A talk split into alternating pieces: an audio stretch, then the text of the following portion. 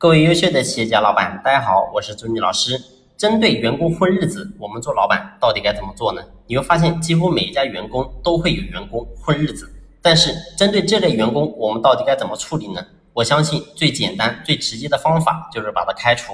这也是我们很多老板目前在做的。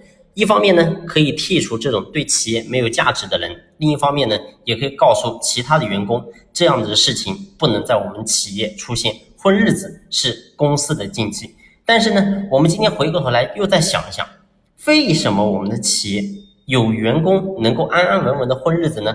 那么说明我们的企业在管理上也一定有大的漏洞。你比如说，你的工作职责到底有没有明确清晰呢？你有没有量化每一个人的工作目标呢？另外，你的监督考核机制到底健不健全呢？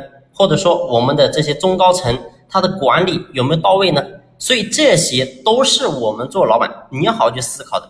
所以很多人你会发现，我们做事情总是把焦点放到外在，总觉得哎是这个员工不行，这个员工混日子是他这个人不行。但是呢，我要告诉大家是，其实，在企业也好，在社会当中也好，其实没有多少人真正愿意混日子的，尤其是在我们中国这个大的环境之下。你会发现，我们中国的这种文化熏陶，让每一个人他都骨子里都是有一股不服输的劲的。任何人都是这样子，所以你告诉我，有几个人真正愿意躺平呢？所以没有几个人是真正愿意躺平的。那么今天为什么员工在企业他会选择混日子？一定是我们在管理上也是有大的漏洞。所以这是给了我们很大一个进步的机会。所以这就是我们一个作为老板，你的层次高低的一个分水岭。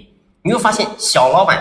然后呢，总是把焦点放在外在。但是我说，今天如果说我们要把企业上升到另外一个层次，那么我们做老板，你的思维也要上升到一个台阶，一定要去思考为什么企业有人混日子，一定不单单是员工的问题，还有就是我们自身的问题。那么针对我刚才所讲的，我们企业面临的这些问题，我们到底该怎么样去改善呢？那么下期我们接着聊。